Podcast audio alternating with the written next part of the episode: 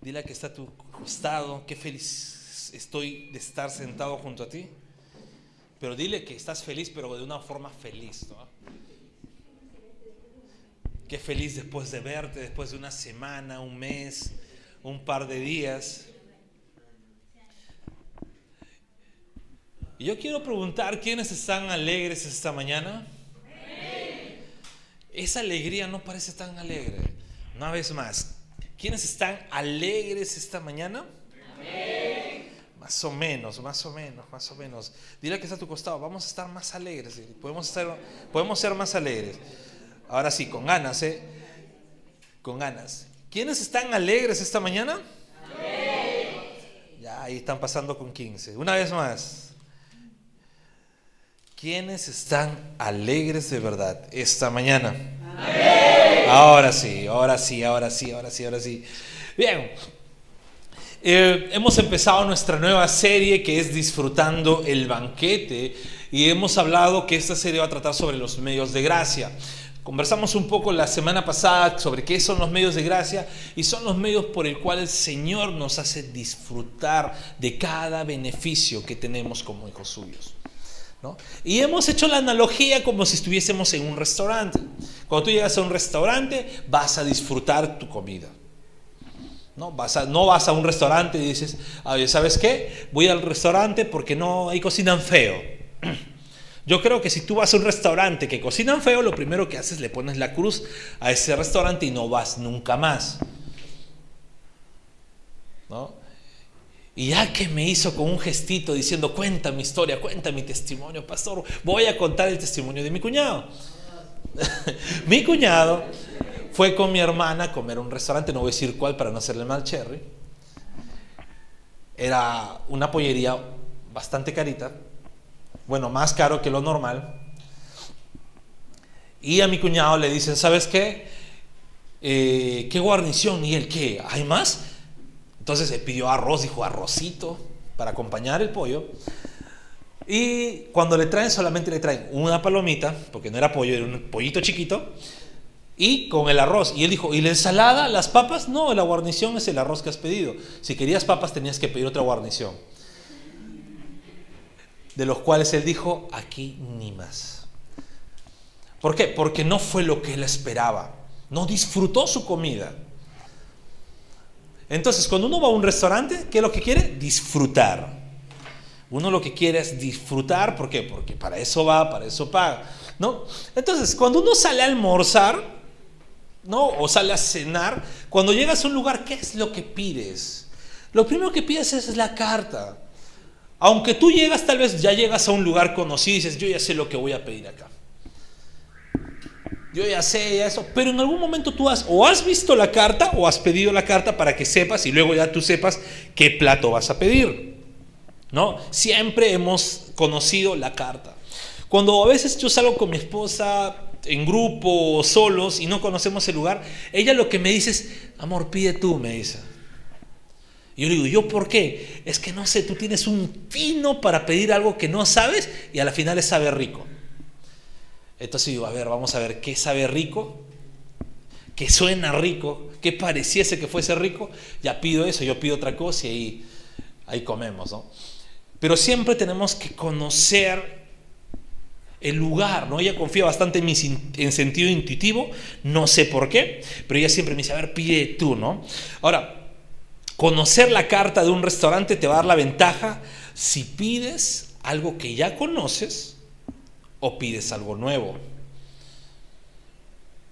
Imagínate, tú llegas a un restaurante y tú puedes pedir algo que ya conoces y o puedes pedir algo nuevo, ¿no? Tú no pides la carta y la tienes ahí jugando, no la ves, siempre miras la carta, aunque sea por compromiso. Tú vas y pides la carta, ¿no? Eh, no llegas o a veces no, ni siquiera escuchas la recomendación del mozo. Y si tú vas a un restaurante te dan la carta, tú no la lees, el mozo te empieza a recomendar, tú no lo lees, tú puedes estar pidiendo de repente una parrilla de todas las carnes en un restaurante vegano. ¿Por qué? Porque no conoces la carta, no sabes lo que vas a pedir.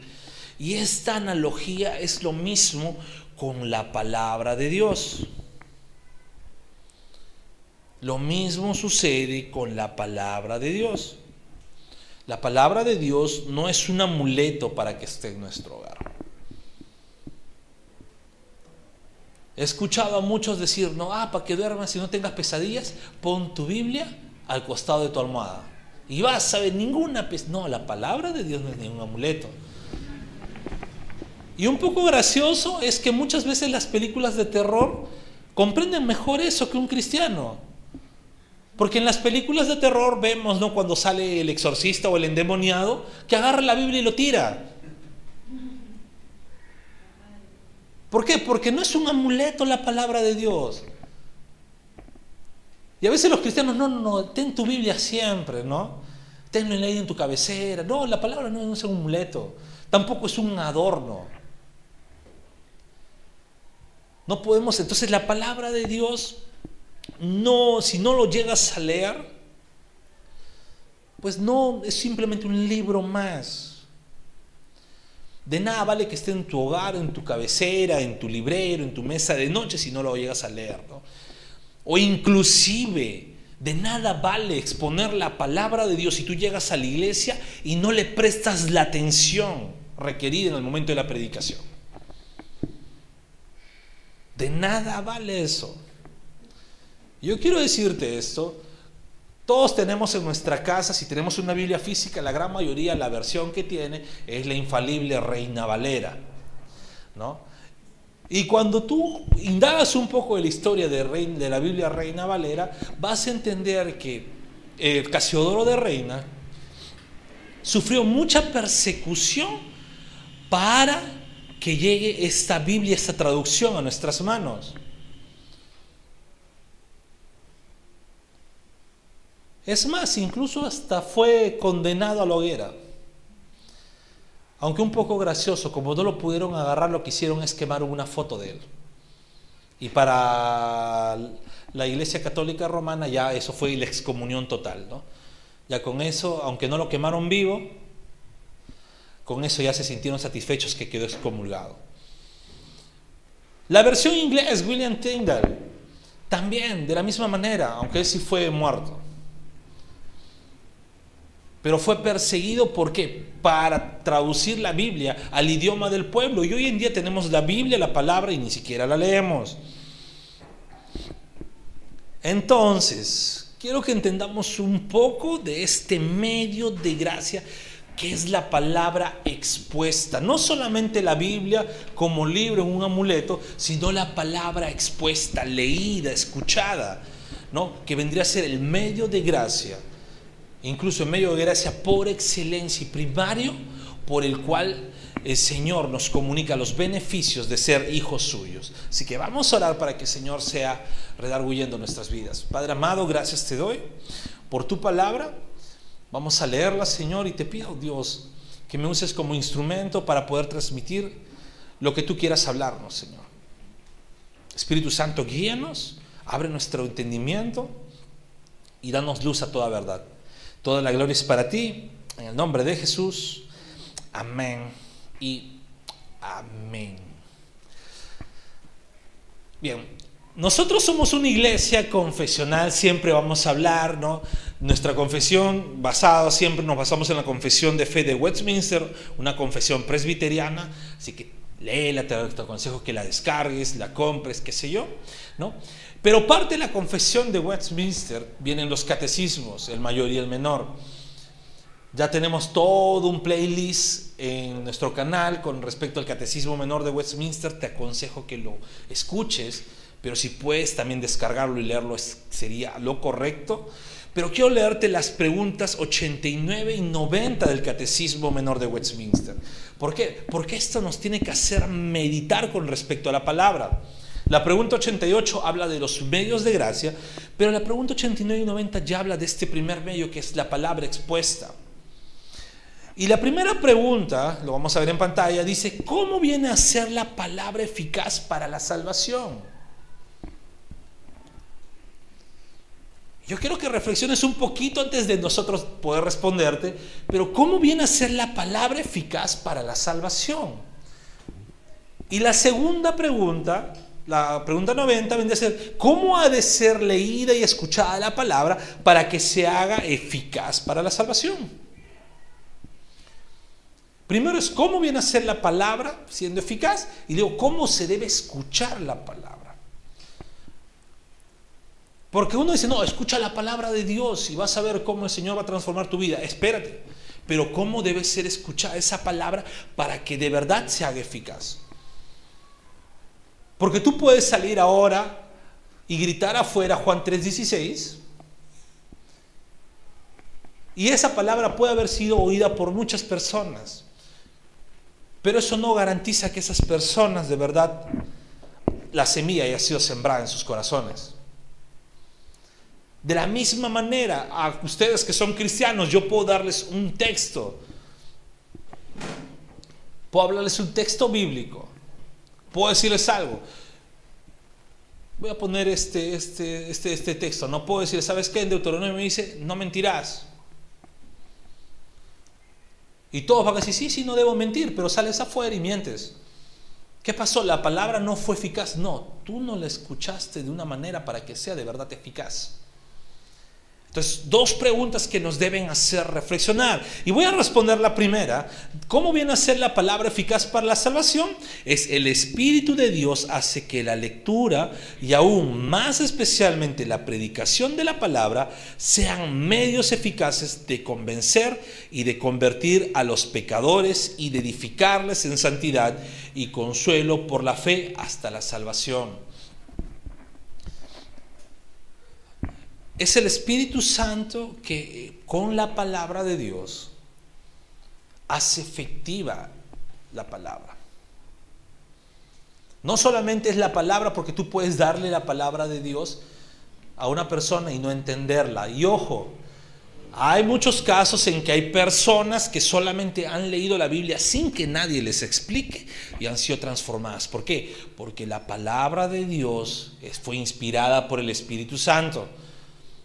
Sin embargo, hay personas que no, hay personas que tú tienes que también explicarles y hacerles entender y el Espíritu Santo actúa de esa forma. Entonces nosotros debemos entender eso, ¿no? Hay muchas posturas, pero nosotros nos vamos a que la palabra de Dios o el Espíritu Santo trabaja con la palabra de Dios para que la palabra de Dios sea eficaz para la salvación. No es solamente la Biblia sola, sino es el Espíritu Santo con la palabra de Dios lo que hace eficaz la salvación. Y la segunda pregunta, ¿cómo ha de ser leída y escuchada la palabra para que se haga eficaz en la salvación? La respondo, dice, a fin de que la palabra se haga eficaz para nuestra salvación, hemos de prestarle atención con diligencia, preparación de espíritu y oración hemos de recibirla con fe y amor, atesorarla en el corazón y practicarla en la vida. Cuando muchas veces, ¿no? y sé que tal vez todos han visto una campaña evangelística, los más fervorosos en la campaña evangelística, los más atentos y los más arrepentidos en las campañas evangelísticas son los borrachitos de la esquina. El borrachito está llorando, sí, yo soy un pecador. No soy borracho, soy pecador, pero no borracho. Está ebrio, pero te dice eso. El pastor predica, debes arrepentirte. Sí, yo me arrepiento. Pasen adelante los que quieren arrepentirse. El borrachito es el primero que está adelante. Pero al día siguiente se olvidó de toda la confesión que hizo, se olvidó de todo el arrepentimiento. ¿Por qué? Porque no escuchó la palabra de Dios con diligencia. No le prestó atención. No tuvo una preparación de espíritu no oró. La recibió en su borrachera, mas no la atesoró con fe y amor y con entendimiento. Y sobre todo, mucho menos, no la estuvo practicando en su día a día. Y esto aplica para inconversos, pero también para cristianos. Hay muchos cristianos que escuchan la palabra de Dios, les hablas con la palabra de Dios, pero entra por aquí y sale por aquí. Les hablas, les dices, no podemos comportarnos como el mundo. Y dicen, ¿y por qué? Les dices, oye, pero no hagas esto, no publiques tales cosas porque, porque es falta de testimonio. ¿Y por qué?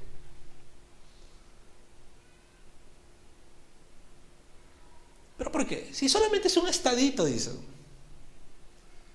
Y ahí empieza, porque la palabra de Dios no ha sido atendida con diligencia. Entonces, para que la palabra de Dios, no, cómo debe ser leída y escuchada, para que sea eficaz para salvación, pues debe ser escuchada con diligencia, prestando atención, con pleno conocimiento, pero también siendo recibida con fe y amor en nuestras vidas. Pero no me gusta este texto, no me gusta este versículo. Me pide hacer algo que no quiero y no lo voy a hacer, porque si lo hago, estoy siendo hipócrita conmigo mismo. A mí me gusta cómo lo dice mi amigo David Trinidad. No importa lo que tú quieras, no importa lo que a ti te guste. Aquí viene a ser si eres obediente a la palabra o no eres obediente a la palabra. ¿Ok?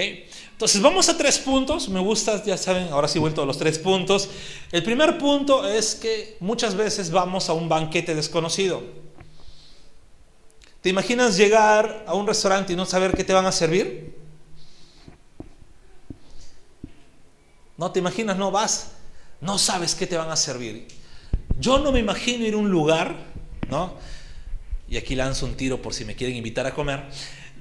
Yo no me imagino ir a un lugar y que lo que me sirvan sea un sudado de pescado. ¿Por qué? Porque es un plato que no me agrada. Amén, dicen algunos, estamos en el mismo espíritu. ¿Ok? No soy, o sea, lo puedo comer, pero no lo voy a disfrutar. Sí lo como, no, no, no, soy de las personas que digan, no, no, no, yo lo como. O sea, he aprendido a recibir todo, he aprendido a hacer esto, mi madre lo sabe, mis hermanos me molestan por ello, pero he aprendido a recibir todo. Pero no es un plato que diga, wow. En cambio, si es su contraparte, su primo hermano, un escabeche de pescado, digo, Dios mío, me quedo a vivir acá. Pero no me imagino ir a un lugar, a un restaurante y que me digan, sorpresa, mira, el plato del día es el que vas a comer sudado de pescado. Y digo, wow. Entonces, uno no va a un restaurante, a un banquete desconocido, pero también mucho menos vas a un lugar que no, ni siquiera sabes si venden comida o no. ¿Qué es lo típico aquí en Perú? Lo típico en Perú es que los restaurantes, ¿no? y creo que otras partes también, pero conozco la, esto de Perú, es que ponen su pizarrita afuera y te ponen, no, menú del día, entradas, te ponen todas las entradas, segundos, no, sopa, y de ahí te ponen menú especial, no, ya te ponen todo, pero tú incluso antes de sentarte ya sabes qué es lo que te van a servir. ¿Por qué? Porque ya vas preparado, vas a algo conocido, nunca vas a un banquete desconocido. Voy a contar una historia. Recuerdo un 14 de febrero de hace aproximadamente unos 12 años, 13 años no recuerdo bien, no, mi hijo estaba muy pequeño, pero dije con mi esposa, dije, vamos a salir, amor, vamos a salir. Yo no estaba, no tenía un trabajo súper estable, estaba un poco ajustado, y digo, pero vamos a salir, te voy a invitar a algo. Tenía un, tenía poco de dinero, pero dije, vamos a, vamos a cenar algo, ¿no? Por el 14 de febrero. Entonces voy y en el mall que está cerca de la casa había un restaurante de carnes y dije, ¿será? ¿será? A ver, vamos. Me acerqué, todo restaurante tiene su carta en la puerta, ¿no? Tiene la puerta para dos cosas, o entras o te asustan con el precio. En mí pasó lo segundo, me asustó el precio, porque dije, no lo pago ni a balas. Entonces dije, no, se notaba muy rico, pero era algo que yo no podía costear. Gracias a Dios había un chifa al costado que sí era a mi presupuesto, fuimos, pasamos un momento muy bonito, ¿no? Pero yo sabía, no, no, no me senté a sorprenderme. Ya sabía el precio, ya conocía si podía o no costearlo. No me iba a lo desconocido. ¿Ok? No me fui a lo desconocido. Ahora, cuando la Biblia, o sea, la palabra de Dios, solo es un amuleto, termina siendo un libro más. Y no va a estar actuando como un medio de gracia termina siendo un banquete que no lo conoces. Si tú no estudias la palabra de Dios, y ojo, acá no, no, me importa la verdad el pretexto que puedas poner de no me gusta leer, no importa, lo tienes que hacer. Porque puede haber el pretexto, no, no te pido que leas dos horas la Biblia, te pido que al menos cinco minutos dediques a lectura de la palabra. Aquí no se trata, ay, no, es que no me gusta leer. No importa si te gusta o no, tienes que leer. Y cuando la Biblia está solamente en tu cuarto, tirado, o lo tienes en tu celular, dices, no, yo soy bien cristiano, pastor, ¿por qué? Tengo, mira, la aplicación, y mira, mira, la aplicación que tengo, tengo todas las versiones, te alegras, ¿no? Todas las versiones me da devocional, no solamente tengo esto, tengo el Glorify también, que me da devocionales diarios, todo. Oye, ¿y lo lees? ¿Ah? ¿Qué se leía? Pero veo que comparte los estados, sí, es que son bonitas las imágenes, pero lees, meditas en la palabra o sigue siendo un banquete desconocido para ti. La palabra de Dios no puede ser un banquete desconocido, sino tiene que actuar como medio de gracia. Y no estoy hablando de la gracia común, sino de la gracia que te permite disfrutar como hijo de Dios los beneficios del pacto que Dios hace con su pueblo. Y con respecto a su pueblo me estoy refiriendo a su iglesia. Y quiero que leamos juntos Romanos 10, del versículo 14 al versículo 17. Un texto por excelencia para entender cómo la palabra de Dios nos comunica la gracia de Dios en nuestras vidas es Romanos 10 del 14 al 17.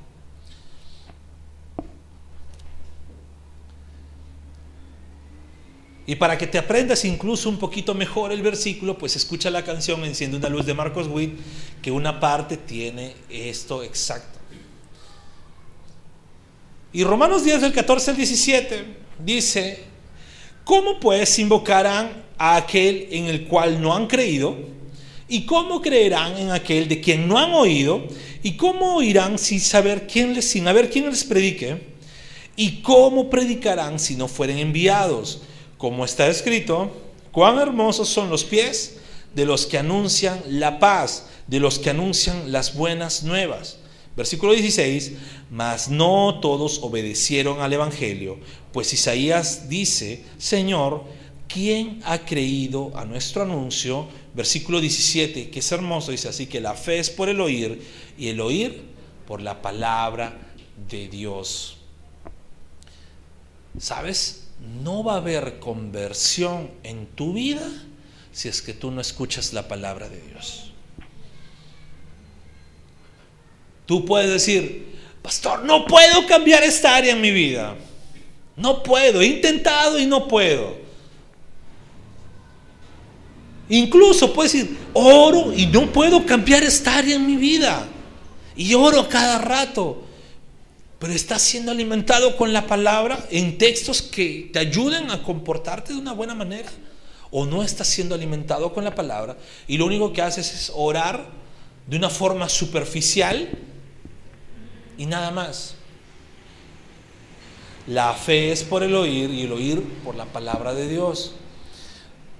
De nada vale que salgas al mundo y ojo, no tengo ningún nada contra, contra, este, esta forma. Pues nada vale que salgas al mundo, afuera, a la calle y digas, oye, Jesús te ama. Pero no confrontas el pecado del mundo con la palabra de Dios. De nada vale que vayas afuera, hagas una buena obra social, si no los confrontas con la palabra de Dios. El mundo tiene un banquete que no conoce, un banquete desconocido. La palabra de Dios, ellos no lo están conociendo y este mundo necesita conocer ese banquete. Y es la iglesia del Señor quien debe mostrar ese banquete. Yo quiero que tú digas, no con tu, levantes tu mano y digas, voy a, voy a empezar a mostrar ese banquete. Vamos, vamos, repite, voy a empezar a mostrar ese banquete bravazo. Entonces vamos a un segundo punto y es comer por comer. Hoy día estamos viviendo una moda fitness mucho más de lo que antes se ha vivido. En los 90 por ahí empezó, ¿no? Con las series como Baywatch, eh, la revolución de Arnold Schwarzenegger, ¿no? Pero ese era más culturista. Hoy estamos viviendo algo un poco más, más, más, más liviano, pero mucho más accesible, con incluso con la moda de todos los gimnasios que hay, todos los influencers y todos los los consejos, las comidas que ya están a la mano, no estamos viviendo. Y un dicho que lo voy a parafrasear porque no, no creo que no está exacto es no comas por hambre, come por salud. Un dicho que a mí no me gusta, la verdad. Pero es un dicho que, siempre lo mencionan. No comas por hambre, come por salud. Ahora, este dicho, o alguno similar, ¿no? Lo menciona que estamos acostumbrados a comer por comer, o sea, estamos acostumbrados a solamente saciar nuestro apetito. Cuando tú vas a comer, quieres disfrutar todo, ¡ah! te llenas, ¿no? Recuerdo que algo que difiero mucho con mi suegro es que mi suegro siempre dice, a, todo en casa a veces dice, no, nosotros no tenemos que llenarnos cuando comemos. Y yo en mi mente digo, no, no, no, esto no, esto es palabra del diablo, digo. Pues él dice, no, ¿por qué? Porque él dice, yo he leído que no tenemos que saciarnos porque tenemos que guardar esa, justo ese deseo de comer para la siguiente comida. Tiene un porqué, o sea, no lo comparto, pero tiene un porqué. Y yo mente digo, sí, sí, sí, sí, sí, sí, soy bastante caso. pero no estamos acostumbrados a comer por comer. Y muchas veces no estamos viendo si lo que comemos nos hace daño o no. La última vez que me dio los cálculos renales, los cálculos al riñón, les comento porque es algo bien gracioso. Era un momento en el cual yo estaba comiendo entre comillas, de una forma responsable. Estaba haciendo ejercicio. Sin embargo, me cogieron esos cálculos y cuando fui al doc, me dijo, ¿qué has estado comiendo? Tal esto, le he quitado esto. ¿Has abusado de los lácteos y avena? Sí. ¿Has abusado de pescados? No, no, no, no le he metido mucho pescado. Ya, tu problema es que no puedes abusar de los lácteos. Pero Doc, pero le, le he bajado otras cosas y supuestamente es... No, tú no puedes abusar de los lácteos porque los lácteos a ti, no a todos, a ti te genera cálculos. Y muchas veces no sabemos qué es lo que nos hace daño. Comemos por comer. En mis primeros intentos de cocina, sí, a veces cocino, en mis primeros intentos de cocina mi especialidad, chatarras. A mis hijos les encantaba. Mis hijos, Gabriel, Rachel, me decían, pa, tu cocina.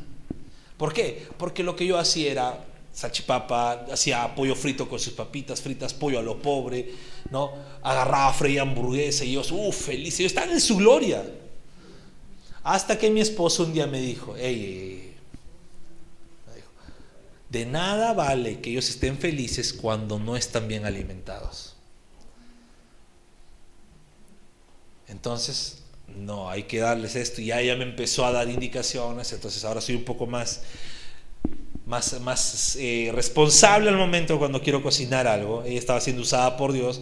¿Por qué? Porque me hizo entender, de nada vale que ellos estén llenos, felices, satisfechos, pero mal alimentados. Cuando solo ves, y escúchame acá, porque aquí, aquí viene esto, cuando solamente ves la Biblia como un libro de información, estás comiendo por comer. Cuando solamente ves la Biblia como un montón de datos bíblicos, teológicos e históricos, estás comiendo por comer. Tienes información vacía y sabes en lo teórico lo que se te pide, sin embargo, no hay un proceso en el que tu vida persevere. Y muchas veces vemos la Biblia en solo lo que nos gusta escuchar o leer.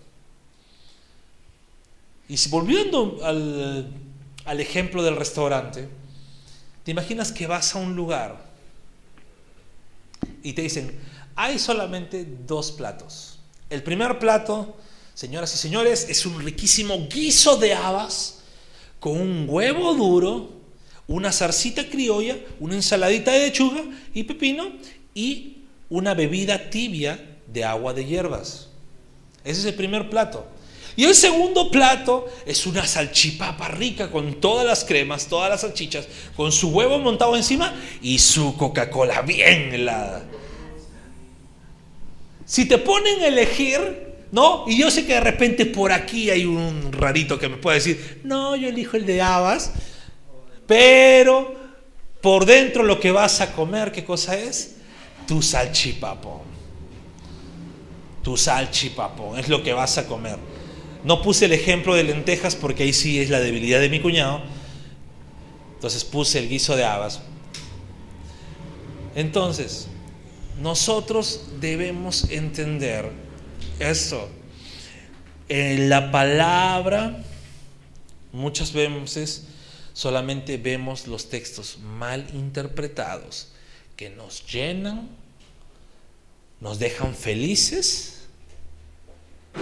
pero no, nos, no alimentan nuestro espíritu de forma correcta. Y los textos que nos confrontan, que nos hacen bien, los dejamos o no los queremos escuchar. Pero no podemos hacer eso con la palabra. No podemos segmentizar. No podemos ponerlo en segmentos y decir, esto me gusta, esto no me gusta. Sino toda la palabra es aplicable a nuestras vidas. Según de Timoteo 3 del versículo 16 al versículo 17 menciona toda la escritura es toda la escritura es inspirada por Dios y útil para enseñar, para redarguir, para corregir, para instruir en justicia. Versículo 17, a fin de que el hombre de Dios sea perfecto, enteramente preparado para toda buena obra. Dice algunos textos, todo. Dice algunos libros, todo. En los primeros siglos había un hereje que se llamaba Marción. Este hereje era un antinomista. ¿Qué es eso? Antiley. Él decía que la Biblia, ¿no? Que en el Antiguo Testamento era el, libro de la ley y eso ya no servía en los tiempos modernos, solamente los evangelios. Y lo que hacía este hereje es quitó todo el Antiguo Testamento diciendo que eso no vale y el Nuevo Testamento cogió algunos libros. Por lo general los evangelios y una parte del libro de los hechos. Y no todas las cartas, por ahí algunas cartas nada más. ¿Por qué? Porque él decía que la ley no aplicaba. Y hace un típico, una típica división que es muy conocida hoy en día, pero si no la entiendes de la forma correcta, es peligroso. Una típica división, y yo quiero que esto sí se nos borre de la cabeza, de decir, tiempo de la ley, tiempo de la gracia. Es una división muy peligrosa que está muy que así que hace desde hace algunos años esté mucha moda en la iglesia ¿Por qué? Porque en lo largo de todo el Antiguo Testamento hay un está acompañada la ley de la gracia de Dios. Y a lo largo de todo el Nuevo Testamento, de la misma forma, hay una ley una gracia de Dios. No hay ninguna parte de la Biblia que diga ya la ley es inválida. Lo que hay sí es interpretación correcta de la ley luego de Cristo porque en Cristo fue el cumplimiento de la ley como ceremonia. Sin embargo, la ley sigue vigente, acompañada de la gracia. En el Antiguo Testamento igual, estaba la ley y la gracia. Porque a pesar que el pueblo de Israel no cumplía la ley y la ley misma decía que tenían que morir, la gracia de Dios siempre lo acompañaba. Y aunque eran castigados por sus consecuencias, el Señor siempre los redarguía y perdonaba. Entonces no hay que hacer esa separación, tiempo de ley, tiempo de gracia. ¿Por qué? Porque podemos caer en esta herejía como Marción, que decía, ya el Antiguo Testamento no vale. Y no es así. Entonces, no podemos separar. Toda la palabra de Dios es útil para nuestras vidas. Ya conoces el banquete. Si ya conoces el banquete, es tu responsabilidad cómo te alimentas. Es tu responsabilidad de cómo te alimentas. Al igual que en nuestra vida diaria, todos conocemos cómo son las proporciones saludables según los nutricionistas, ¿verdad? Del plato lo divides en dos, la mitad ensalada, de esa segunda mitad, la mitad proteínas y carbohidratos. Ese es el plato perfecto según los nutricionistas. ¿Lo hacemos? Lo hacemos ni siquiera, a veces ensaladas afuera, con un platito chiquito extra, y lo que hacemos, mitad carbohidratos, mi otra mitad más carbohidratos y una mitad más, una mitad más proteínas. Y la ensaladita por ahí, una minucia, ¿no? Cuando compramos de repente una pollada, una salchipapa, pasa eso. Cuando vamos a la pollería, no, cuando vamos a la pollería sí pasa algo diferente. Ahí sí te dan bastante ensalada, ¿no? No como debería ser, pero te dan bastante ensalada. Pero no cumplimos nuestro, nuestro plato que nos alimente de forma correcta. Con la palabra de Dios no puede ser así. Ya conoces el banquete. Nútrete de forma correcta.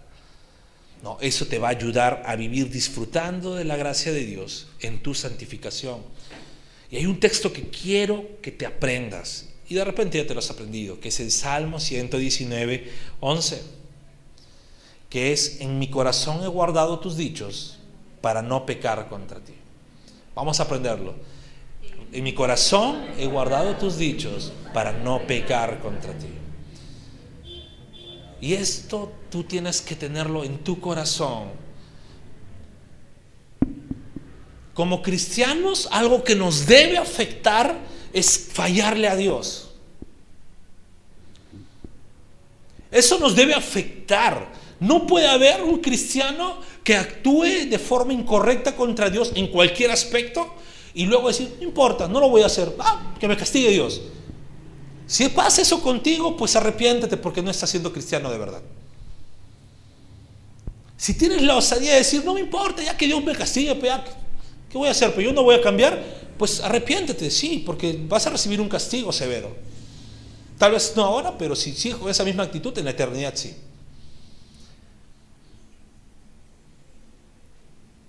Y a veces eso pasa en cosas chiquitas.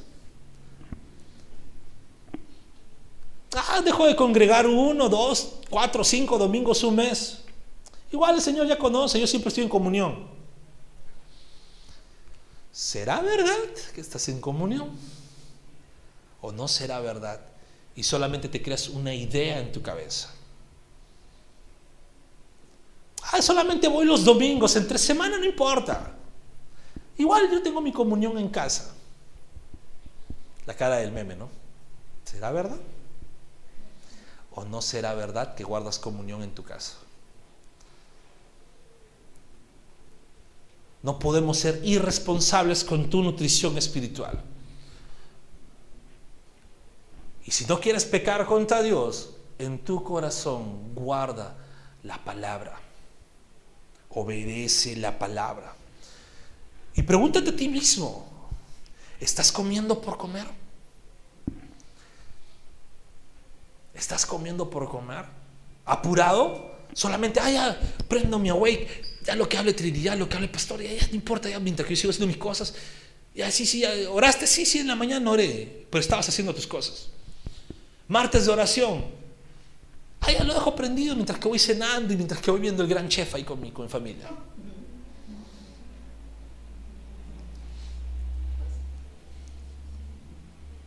Entonces, ¿estamos comiendo por comer? Y si tienes familia, esto solamente va para los que tienen familia, o los que son cabeza de hogar, ¿estás dando de comer por comer a tu familia? Punto número tres, y con esto acabo. No te quedes sin disfrutar toda la carta.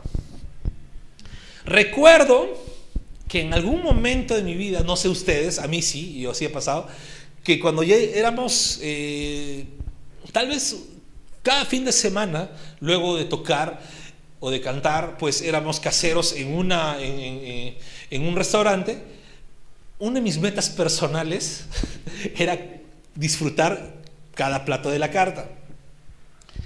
Y lo estaba cumpliendo. Decía, ya, hoy día toca esto. Ya, sí, 7 de 10. Esto, este no me gustó mucho, 6 de 10. Hasta que encontré un plato que me encantó. Desde ahí no quise pasar. Y siempre cuando llegaba, llegaba, quiero ese plato. Oye, pero. Y luego decía, oye, ¿y si pruebo otro? Decía, no, es que este es demasiado rico, quiero seguir probándolo. Lo mismo pasaba con mi esposa. Claro, ella no se puso el reto, simplemente de un momento a otro cogió ese plato y con ese plato se queda hasta ahora.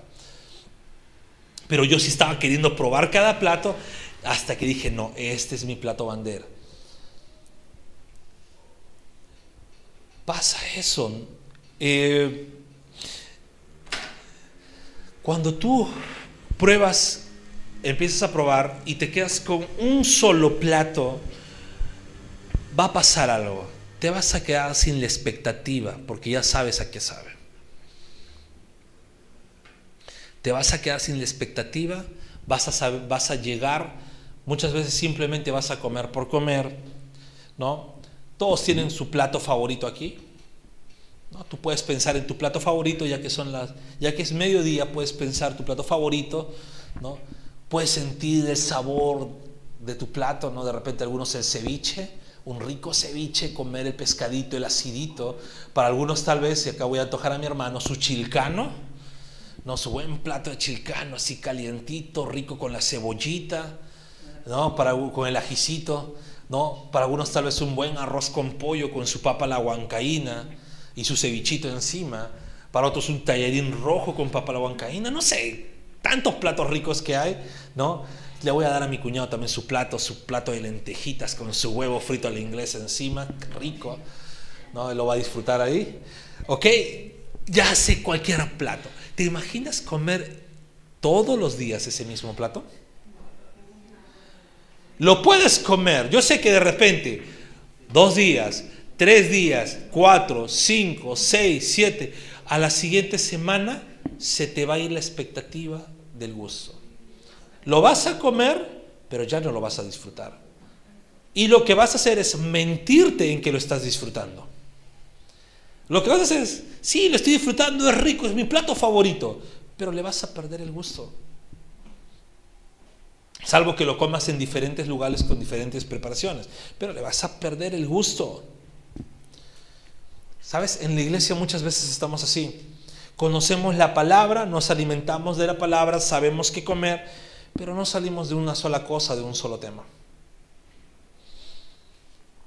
Y eso, ¿sabes qué nos lleva a estar adormecidos? Eso nos lleva a estar adormecidos en la palabra. Eso te lleva a que tú estés adormecido, a que simplemente vengas como un placebo a la iglesia, pero no con un hambre a la iglesia. Y empiezas a anticiparte en la iglesia. Tú dices, no, agarras la Biblia, te sale, no, Salmos 23 para que lees. ¿Y qué es lo que decimos? Ya sé lo que dice. Abres la Biblia, no, o prendes tu aplicación, te sale texto del día, Juan 3:16, ah, ya sé lo que dice, lo repites de memoria y no lo meditas empiezas a perder el gusto, empiezas a perder la expectativa.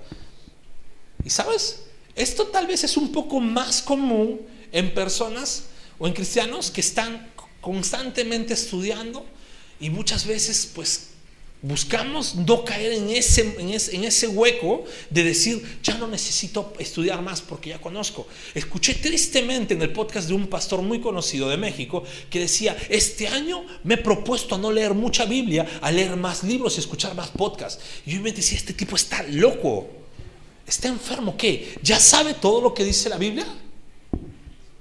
¿Ya sabe todo lo que la palabra de Dios tiene para él? ¿La palabra de Dios tiene un límite de conocimiento?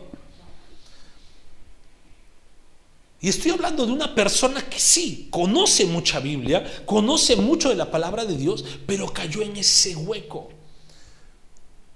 Pero más triste es ver personas que se han conformado con lo poco que saben y luego dicen, no, es que ya sé, no, es que ya comprendo.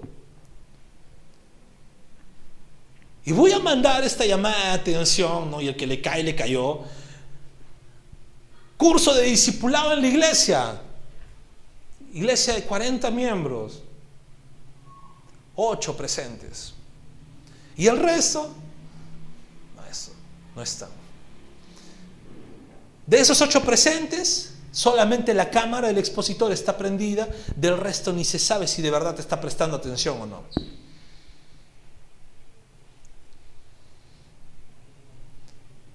Y estamos conformándonos con lo poco que sabemos y nos hemos adormecido a comer solamente eso.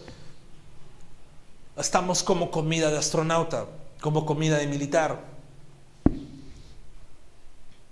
¿Sabes cuándo pasa eso? Eso solamente debe pasar en lugares donde la comida es escasa, donde no puedes preparar mucho alimento. Va a pasar eso de que solamente puedes comer un solo tipo de plato. Pero en lugares donde hay comida variada, no puedes dejar de probar todo el banquete. Y ojo, no te estoy hablando de que acá como iglesia somos los sabelotodos que podemos dar. No, no, no, no. Te estoy hablando que tienes en la Biblia, en la palabra de Dios, un banquete infinito necesario para tu vida, para nutrir tu espíritu. Y nos quedamos cortos en probarlo nos acostumbramos a un solo plato. Y cuando escuchamos nuevamente, nos queremos anticipar. Ah, el pastor mencionó ese texto, yo sé todo lo que dice ese texto, he leído la palabra, lo he analizado, interpretado, he visto los comentarios bíblicos más influyentes sobre ese texto, así que yo sé lo que el pastor va a decir.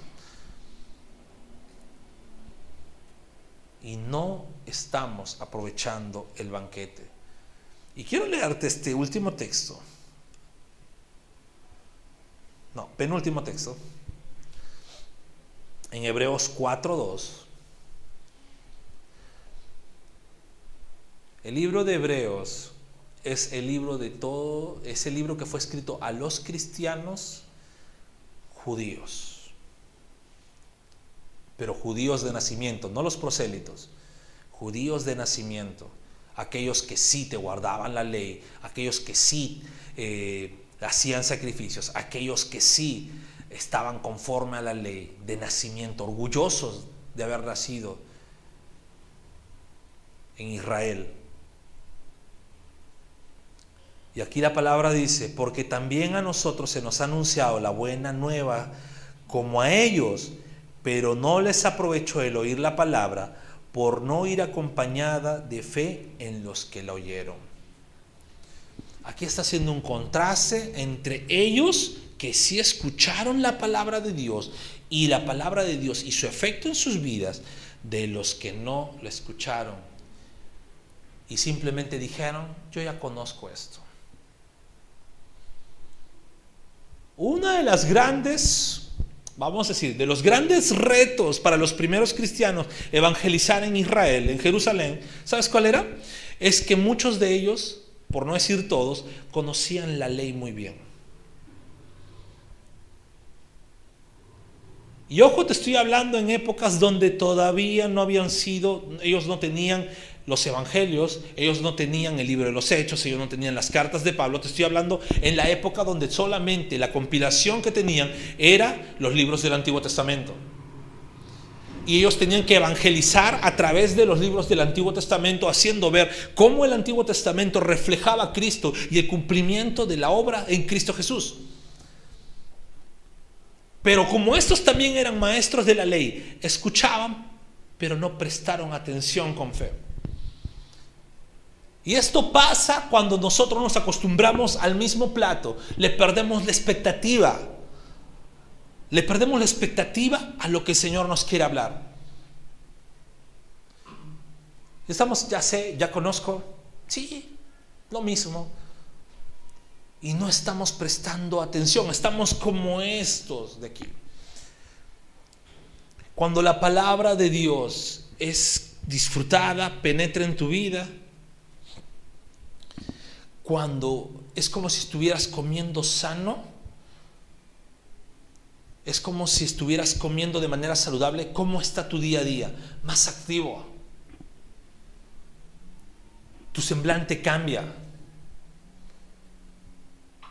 Tu estado de ánimo cambia.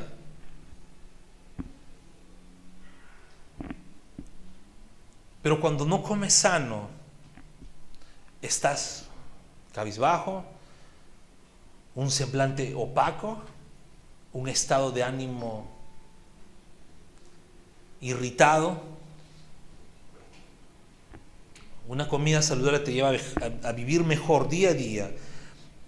Y la palabra de Dios como medio de gracia bien aplicada te lleva a vivir mejor cuando estás pegado a ella y vives piadosamente. Culmino con este texto, Santiago 1 del 22 al 25.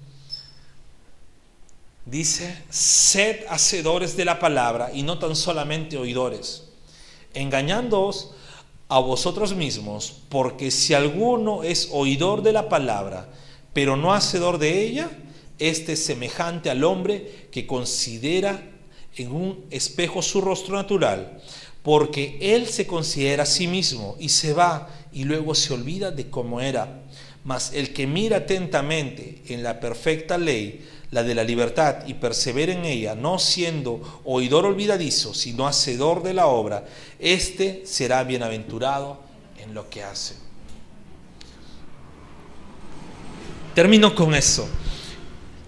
Cuando escuchamos la palabra y el objetivo de que la palabra de Dios sea expuesta los domingos, domingo tras domingo, el objetivo de que tengas una Biblia y la leas en tu casa, el objetivo que de repente escuches prédicas en la semana, podcast, no es simplemente para que te llenes de conocimiento. Es para que tú apliques todo lo que conoces, lo que vas aprendiendo, lo que va llenando tu vida, en tu vida, en tu día a día.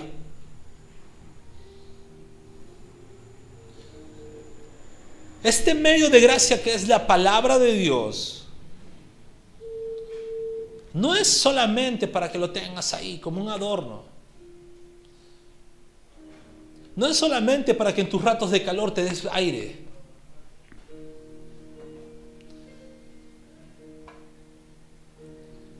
Recuerdo que en los 90, por ahí, cuando recién estaba empezando en los caminos de Dios, escuchaba muchos predicadores, yo siempre me, ha gustado aprender, pero escuchaba muchos predicadores que decían, sí, oye, por ahí casi me quisieron robar, pero como estaba con mi Biblia en la mano, decían, ah, no, con el varón no se metan.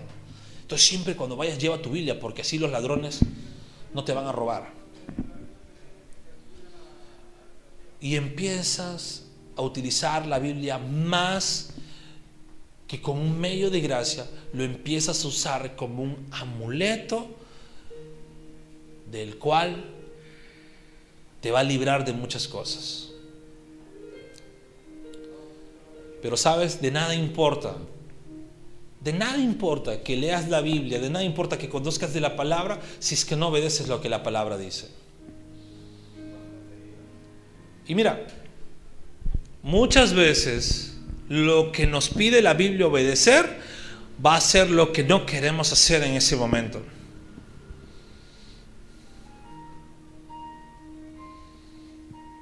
Y ahí justo es donde debemos recordar que la espada de Dios perdón, que la palabra de Dios es como una espada de doble filo que traspasa hasta la coyuntura, los tuétanos. ¿Por qué?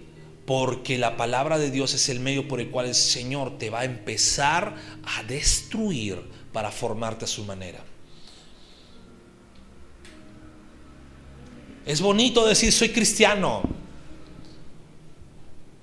Pero yo quiero ver de verdad cuántos dicen, Señor, destruyeme todo y fórmame a tu manera. Cambia mi manera de pensar, cambia mi manera de vivir. Ahí vamos a ver de verdad quiénes han sido transformados por la palabra de Dios. Porque es bonito, es de moda. Es chévere.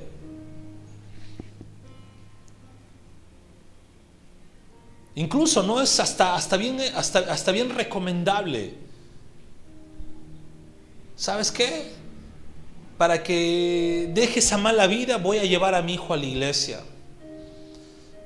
Hay que tenga amigos cristianos, ¿no? Pero cuando pueda nomás, porque cuando no pueda, no, y hay que, que se dedique a otras cosas.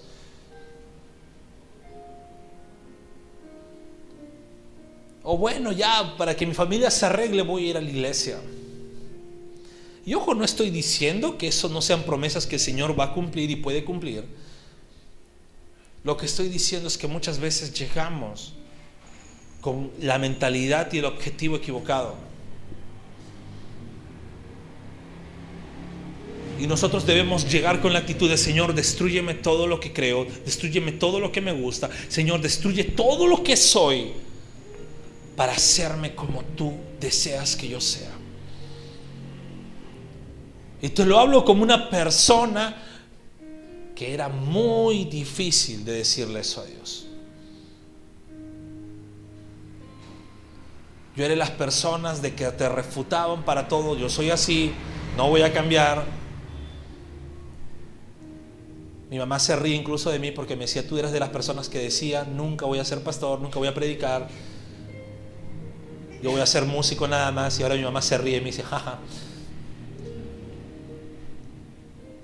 Era muy orgulloso con respecto a mi forma de andar, era muy orgulloso con respecto a mi forma de pensar, nadie me la cambiaba. Hasta que el Señor de alguna manera transformó mi vida.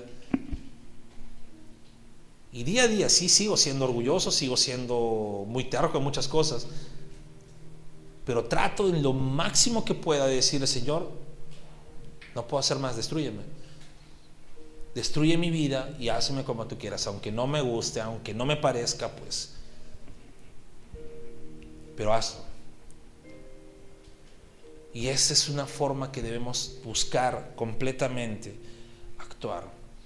Señor, destruyeme. Tenemos la carta. No estás llegando a comer lo desconocido, tienes la carta.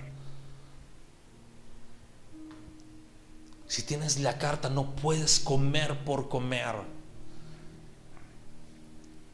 Y así como no debes comer por comer, tienes que disfrutar todo el banquete que Dios tiene para ti. La palabra expuesta, la palabra predicada, la palabra oída es el medio de gracia por el cual incluso los reformadores llegaron a hacer la reforma. Estamos en el mes de la reforma. Y nosotros siempre decimos, somos una iglesia reformada. Estamos en el mes de la reforma. Mes en el cual nosotros recordamos que la palabra de Dios fue puesta en el lugar que debía estar siempre. Antes de la reforma, cuando la iglesia estaba en total oscuridad y corrupción, el medio de gracia, el único medio de gracia era la iglesia. Y yo quiero decirte esto, la iglesia como institución termina siendo imperfecta. Y tú puedes ver, ha salido de moda un TikTok de las tres letras, ¿no? WTF con la iglesia, momentos que pasé en la iglesia y salen personas juzgando, criticando los momentos que pasaban en la iglesia y son cosas entendibles, son cosas que de repente la mala experiencia que estos jóvenes les hizo pasar y los hizo alejarse de los caminos. Pero eso es muestra que la iglesia como organización termina siendo imperfecta mientras que esté en esta tierra. Mientras que estemos en este mundo natural, mientras que estemos en este, en este periodo de tiempo, antes de la redención total del cuerpo, pues la iglesia termina siendo un medio imperfecto. Pero a pesar de ser un medio imperfecto, la iglesia siempre va a ser el lugar correcto. Ojo, debe ser el lugar correcto donde se transmita el medio perfecto de la gracia de Dios, que es la palabra.